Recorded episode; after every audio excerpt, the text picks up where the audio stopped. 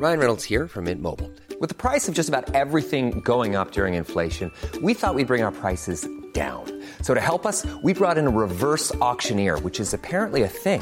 Mint Mobile unlimited premium wireless. Ready to get 30, 30, bit to get 30, bit to get 20, 20, 20, bit to get 20, 20, bit to get 15, 15, 15, 15 just 15 bucks a month. So, Give it a try at mintmobile.com slash switch. $45 upfront for three months plus taxes and fees. Promo for new customers for limited time. Unlimited more than 40 gigabytes per month. Slows. Full terms at mintmobile.com.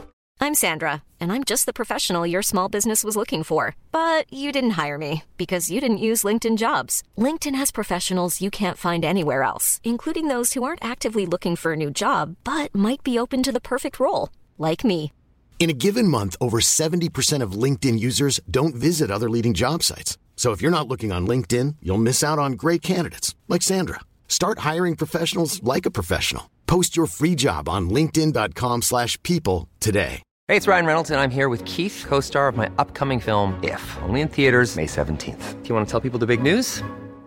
All right, I'll do. Sign up now and you'll get unlimited for $15 a month in six months of Paramount Plus Essential Plan on us. Mintmobile.com slash switch. Upfront payment of $45 equivalent to $15 per month. Unlimited over 40 gigabytes per month. Face lower speeds. Videos at 480p. Active Mint customers by 531.24 get six months of Paramount Plus Essential Plan. Auto renews after six months. Offer ends May 31st, 2024. Separate Paramount Plus registration required. Terms and conditions apply if rated PG. Déjame hacerte una pregunta. ¿Cuánto dinero has ganado en tu vida? Tal vez ganabas 50 dólares cuando eras niño vendiendo productos usados. Luego encontraste un trabajo estable y lograste ganar 500 dólares al mes. Y ahora ganas 2,000 dólares al mes. Si sumas todo, desde el principio hasta hoy, ¿cuánto es todo? Tal vez para ti sea un millón de dólares o solo 100 mil dólares. Cualquiera que sea el número, aquí viene la pregunta más importante. ¿Cuánto te queda realmente? Muchos de nosotros no podemos responder a estas preguntas y esa es una de las señales que muestran cuán problemática es nuestra relación con el dinero. Por eso, hoy he decidido resumir un libro titulado La Bolsa o la Vida, los nueve pasos para transformar tu relación con el dinero y alcanzar la libertad financiera. No importa dónde te encuentres en la vida, este libro te ayudará a lograr la independencia financiera en nueve pasos. Te ayudará a descubrir algunos de los terribles errores que estás cometiendo con tu dinero y tu trabajo. Al final del video, tendrás una respuesta a la pregunta que hice al principio, además de una fórmula de nueve pasos que te guiarán hacia la independencia financiera para que finalmente puedas dejar el trabajo que has estado odiando y finalmente comenzar a trabajar en las cosas que realmente amas. Paso 1. Hacer las paces con el pasado. El primer paso se divide en dos partes. A. Averigua cuánto dinero has ganado en tu vida, desde el primer dólar que hayas recibido hasta el último salario que hayas ganado. B. Averigua cuál es tu patrimonio creando un balance de tus activos y pasivos. Comencemos con A. ¿Cuánto dinero has ganado en toda tu vida? Si sumaras todo eso desde el principio hasta el día de hoy, ¿cuánto sería? Sé que no es posible obtener un monto exacto, pero los autores nos invitan a tener una idea de lo que hemos ganado revisando facturas, vouchers, estados de cuenta, información fiscal, comprobantes de pago, etc. Este ejercicio te mostrará la realidad sobre lo que has sido capaz de ganar hasta ahora. No importa si ha sido muchísimo o si ha sido poco. El objetivo es que puedas hacer las paces con tu pasado financiero. En la segunda parte de este ejercicio, necesitarás averiguar tu patrimonio neto. Ya sabes lo que has ganado hasta ahora.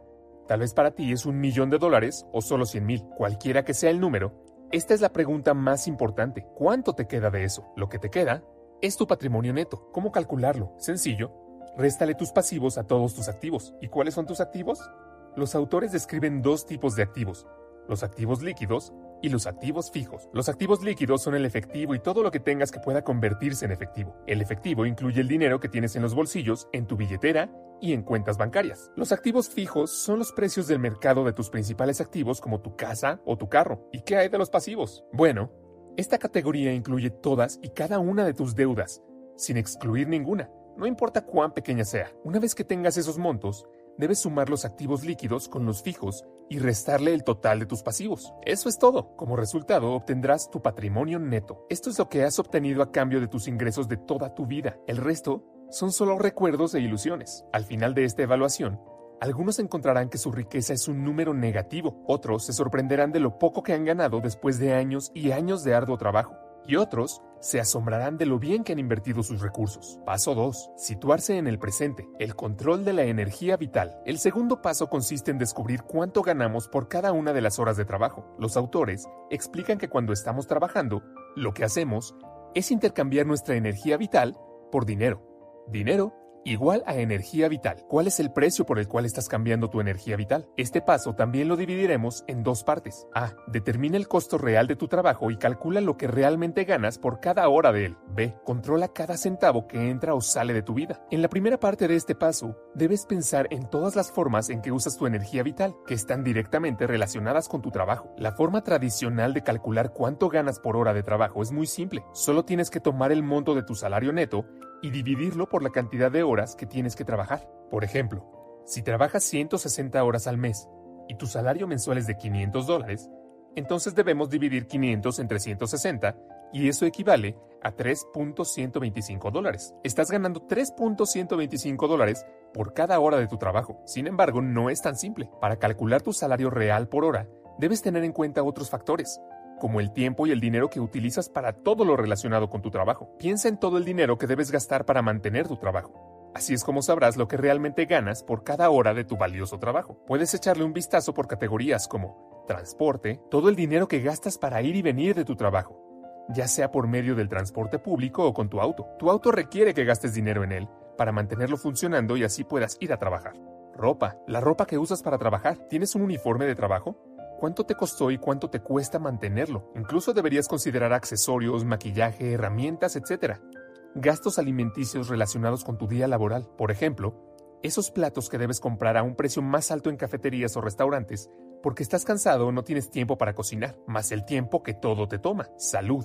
Gastos médicos para enfermedades y problemas de salud relacionados con tu actividad laboral. Haz una tabla comparativa con todos y cada uno de los gastos y las horas que requieren por semana. Este ejercicio te permitirá evaluar de forma realista lo que en realidad estás ganando por tu trabajo actual. En la segunda parte del segundo paso, debes controlar cada centavo que gastas o ganas en tu vida. Si no deseas utilizar lápiz y papel, puedes utilizar una aplicación móvil. Existe una aplicación llamada One Money. One Money es una aplicación de administración financiera que te ayuda a realizar un seguimiento de a dónde va el dinero, también todo lo que ingresa. Obtendrás información múltiple sobre tu salud financiera con gráficos, seguimiento de ahorros y deudas, historial de transacciones e incluso planificación de objetivos. Esta es la mejor manera de tomar conciencia de cómo ganas y gastas tu dinero en la vida a través de tener números reales y no un solo pensamiento ilusorio. Todo esto te ayudará a conocerte mejor a ti mismo, analizando tu conducta hacia el dinero. Paso 3 la tabla mensual. El paso anterior fue solo el comienzo. Ahora empezarás un proceso de evaluación más completo de toda la información recopilada. En este paso debes establecer categorías de gastos que serán un reflejo de tu estilo de vida. Por ejemplo, todo lo que gastas en comida del hogar, antojos e incluso lo que gastas en restaurantes, la ropa necesaria e innecesaria que compras, lo que gastas en transporte en general. Tal vez te encuentres con algunas de tus debilidades en este punto, pero es necesario para que puedas avanzar en tu camino hacia la libertad financiera. Haz una suma de todos los valores de las columnas de ingresos para encontrar tu ingreso mensual total. Suma los gastos en cada columna y escribe el total de cada subcategoría en la última línea de la columna correspondiente. A continuación, suma todos los totales de todas las categorías de gastos. El resultado es el total de tus gastos mensuales. Al final de cada mes, deberías tener el dinero que tenías al principio más el ingreso mensual, menos el total de gastos mensuales. Paso 4. Tres preguntas que te cambiarán la vida. En este paso los autores hacen tres preguntas relacionadas con la satisfacción. Pero, ¿qué es la satisfacción para ti? Los autores explican que la satisfacción es la experiencia positiva de cumplir un deseo, que puede ser después de cumplir un sueño o un momento de felicidad. Sin embargo, muchos de nosotros, al crecer, hemos dejado atrás nuestros sueños. ¿Cómo sería una vida verdaderamente satisfactoria para ti? Los autores plantean las siguientes preguntas para ayudarte a definirlo. ¿Qué es lo que siempre has querido hacer? pero nunca has hecho. ¿Qué has hecho en la vida de lo que estés realmente orgulloso? Si supieras que solo te queda un año de vida, ¿Qué harías durante ese tiempo? Si no tuvieras que trabajar para ganarte la vida, ¿cómo usarías tu tiempo? Estas preguntas te ayudarán a concentrarte en lo que realmente valoras y a averiguar si gastas tu tiempo y dinero de una manera que se ajuste a tus valores. En este paso podrás evaluar tus prioridades y corregir tu rumbo. Quizás recuperes un sueño que habías olvidado. Para lograrlo, responde las siguientes preguntas. Pregunta 1. ¿He recibido satisfacciones, recompensas y valores proporcionales a la energía vital que he gastado? Mira tus gastos registrados y examina cada subcategoría con esta pregunta en mente. Si un determinado gasto de energía vital te ha dado tanta satisfacción que incluso deseas aumentar los gastos en esta subcategoría, coloca un más en la primera casilla. Si te ha dado poca o ninguna satisfacción, coloca un menos. Si el gasto está bien como está, escribe un cero. Aquí verás cuando un gasto se hace de forma automática, sin pensar o incluso podrías detectar una adicción. Pregunta 2. ¿Este gasto de energía vital ¿Es consistente con mis valores y mi propósito en la vida? Esta pregunta es muy reveladora porque nos permite darnos cuenta si estamos viviendo de acuerdo a nuestros ideales. Entonces evalúa, ¿es este gasto de energía vital consistente con mis valores y mi propósito en la vida? Si la respuesta es sí, pon un más en la segunda casilla. Si es un no, pon un menos. Si está bien, coloca un cero. Todos tenemos valores. Pero ¿de qué hablamos cuando hablamos de valores? Nuestros valores son las cualidades que nos interesan y los principios por los que creemos que la vida debe regirse. Los autores explican que los valores son las ideas y convicciones que sirven de base para la toma de decisiones. ¿Está bien hacer esto? ¿Está mal? ¿Qué está bien y qué está mal en nuestra opinión? Según los autores, la forma en que manejamos el dinero a lo largo de nuestras vidas es una de las representaciones más importantes de nuestros valores. Si miras tu gráfico mensual, aprenderás mucho sobre los valores que gobiernan tu vida. Paso 5. Haz visible tu energía vital. En este paso harás visible los resultados de los pasos anteriores, ya que obtendrás un gráfico que ilustrará claramente tu relación actual con el dinero y la tendencia de tu situación financiera, ya sea positiva o negativa. Para comenzar, consigue una hoja de papel milimetrado. Haz un eje vertical izquierdo que represente el dinero. Tanto tus ingresos como tus gastos se registrarán a partir de él. Marca los incrementos de dinero. Comienza con cero en la parte inferior y deja suficiente espacio en la parte superior. Luego haz un eje horizontal que represente el aumento en el tiempo de un mes a otro. En este eje, debes representar de 5 a 7 años para poder hacer una evaluación a largo plazo. Al final de cada mes, marca las cifras de tus ingresos y gastos totales para ese periodo. Puedes utilizar diferentes colores, uno para ingresos y otro para gastos. Une cada punto con el mes anterior trazando una línea. De esta forma, dibujarás dos líneas de colores, una para ingresos y otra para gastos. Y eso es todo. Ahora verás una visión ilustrada completa de tu comportamiento financiero mes a mes.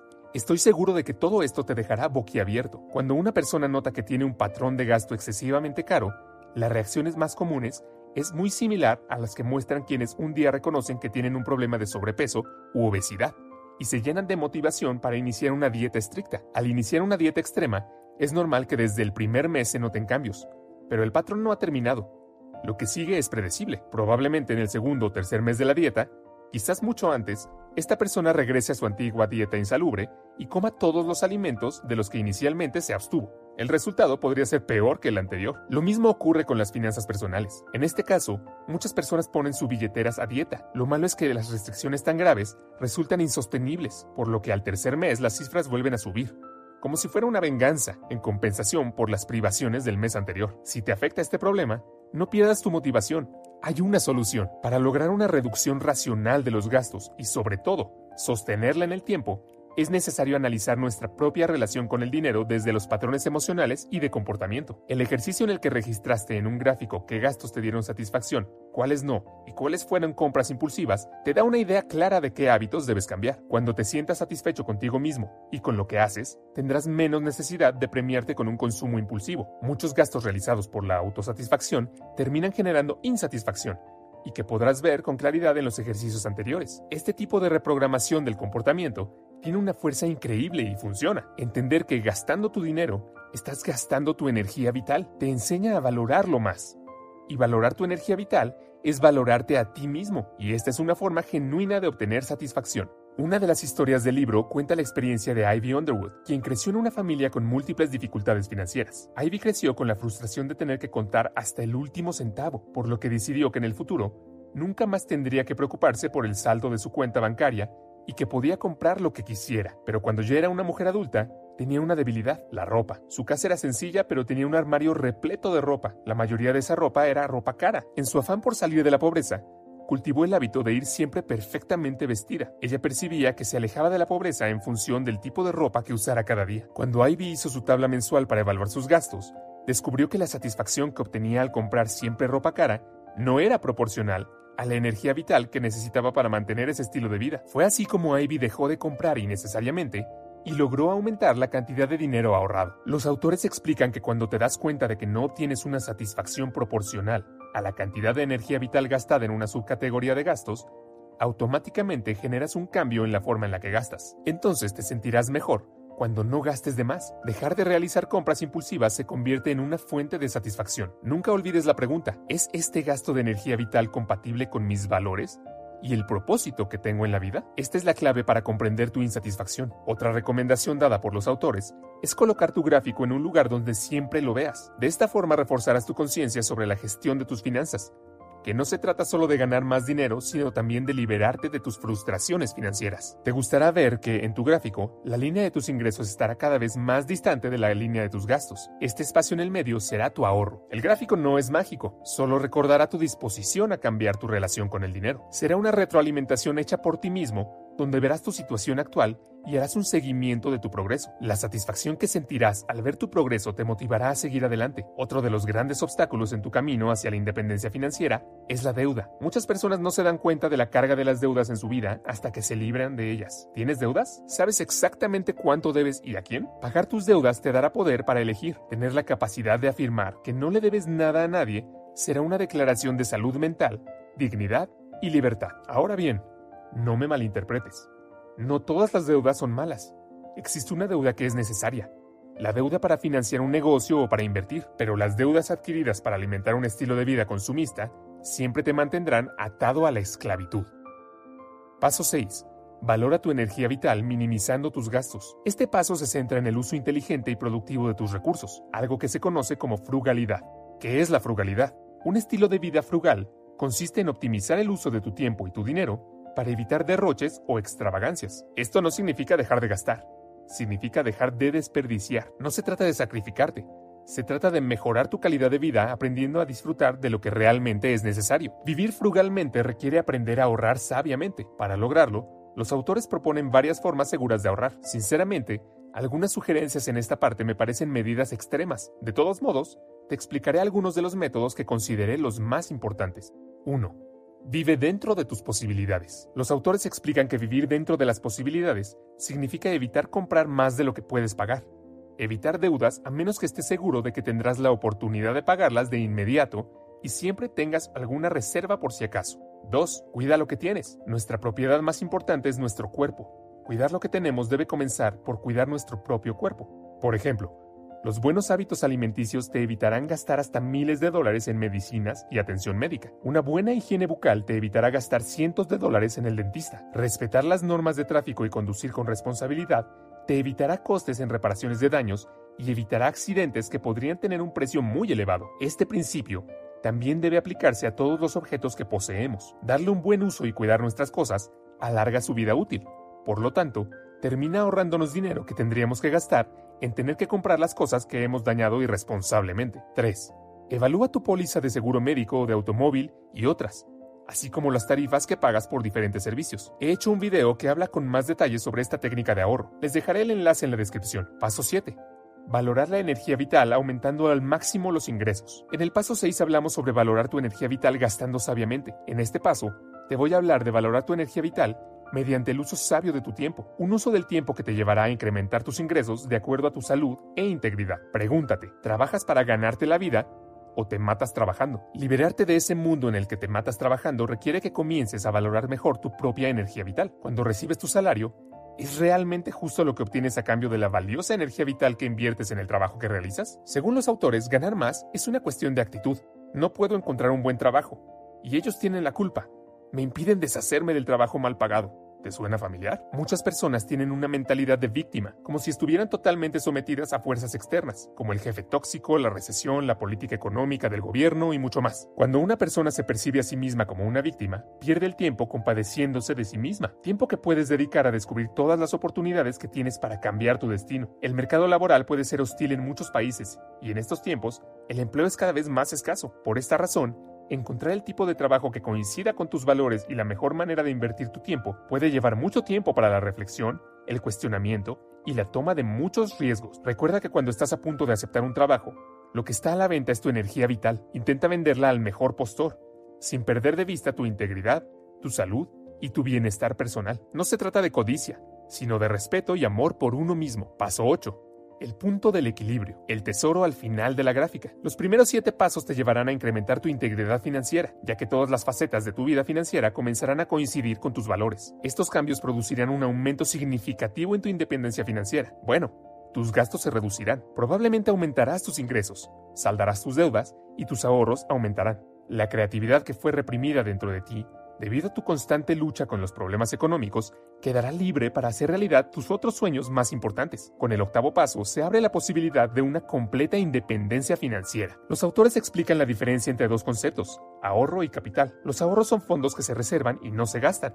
En cambio, el capital es dinero que te generará más dinero. El capital es dinero que trabaja para ti, produciendo ingresos como si estuvieras trabajando. Por ejemplo, cuando pones tu dinero en algún instrumento de inversión que te genere intereses o dividendos, Invertir no es más que convertir tu capital en una forma de activo con la expectativa de obtener aún más ingresos. Los autores recomiendan mostrar el ingreso derivado de inversiones con una línea separada en el gráfico que hiciste en el papel milimetrado. Esto significa que tendrás una tercera línea. Esta línea se denominará ingresos mensuales derivados de inversiones. Después de un tiempo, la tercera línea de tu gráfico subirá. Cuando estés trabajando en tu gráfico, notarás que podrás proyectar los ingresos que obtendrás de inversiones en el futuro, y en algún momento, la línea de ingresos que obtienes de las inversiones interceptará la línea de tus gastos. Los autores llaman a esta intercepción punto de equilibrio. Es algo así. Cuando esto suceda, significa que has logrado tu independencia financiera.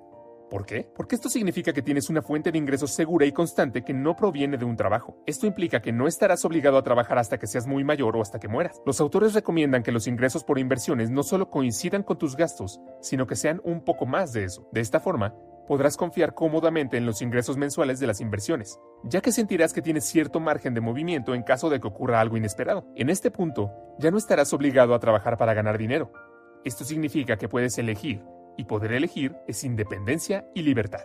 Por supuesto, puedes seguir trabajando si lo deseas. No hay problema en seguir trabajando por dinero. Pero ahora lo harás con otros paradigmas mentales. Ahora puedes concentrarte en hacer un trabajo de mejor calidad, porque realmente puedes hacer lo que te encanta hacer. Según el libro, la mayoría de las personas que logran la independencia financiera eventualmente regresan al trabajo, pero lo hacen porque quieren, no por obligación. A partir de ahí, serás libre de inventar tu propia vida, y quizás eso implique desempolvar algún sueño que dejaste atrás porque creías que era imposible de lograr.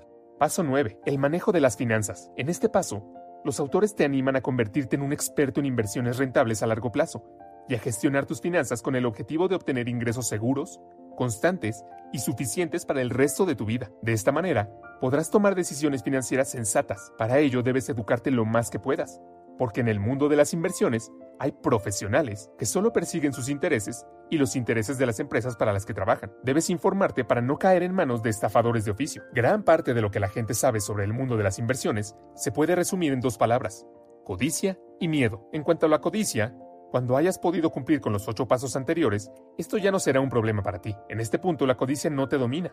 Has aprendido a dominarla, porque has aprendido que tener más no es necesariamente vivir mejor, pero tener suficiente es muy satisfactorio. En cuanto al miedo, el principal miedo sería la duda de si mañana habrá suficiente. Preguntarse si tendrás suficiente el día de mañana no es la forma correcta de eliminar el miedo. El miedo es natural y sirve para alertarnos del peligro. Sin el grado necesario de miedo, somos imprudentes. La idea es usar el miedo para crear un plan inteligente.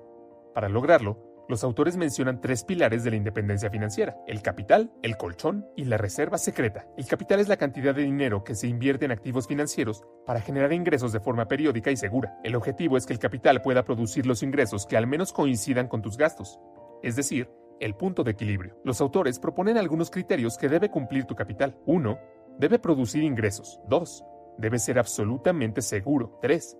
Debe ser posible convertirlo en efectivo inmediatamente en caso de emergencia. 4 no debe haber comisiones ni gastos de gestión que evaporen tu capital. Si te diste cuenta, estos criterios eliminan automáticamente la mayoría de las especulaciones e inversiones más famosas como las acciones y los fondos de inversión en renta variable, ya que no te aseguran el capital ni te brindan la seguridad absoluta o los ingresos constantes que necesitas. El colchón es una reserva de dinero que puede estar en una cuenta corriente o un depósito a plazo fijo. Es efectivo que puede cubrir tus gastos durante al menos seis meses. El objetivo de este colchón es tener una herramienta para hacer frente a las emergencias. La reserva secreta. Tu reserva secreta puede provenir de diferentes fuentes. Por ejemplo, después de analizar tus gastos podrías terminar reduciendo ciertas compras y canalizar ese dinero extra hacia una reserva secreta de dinero. Esto es todo por hoy. Espero que hayas disfrutado del resumen de este libro. Que tengas un buen día y gracias por vernos.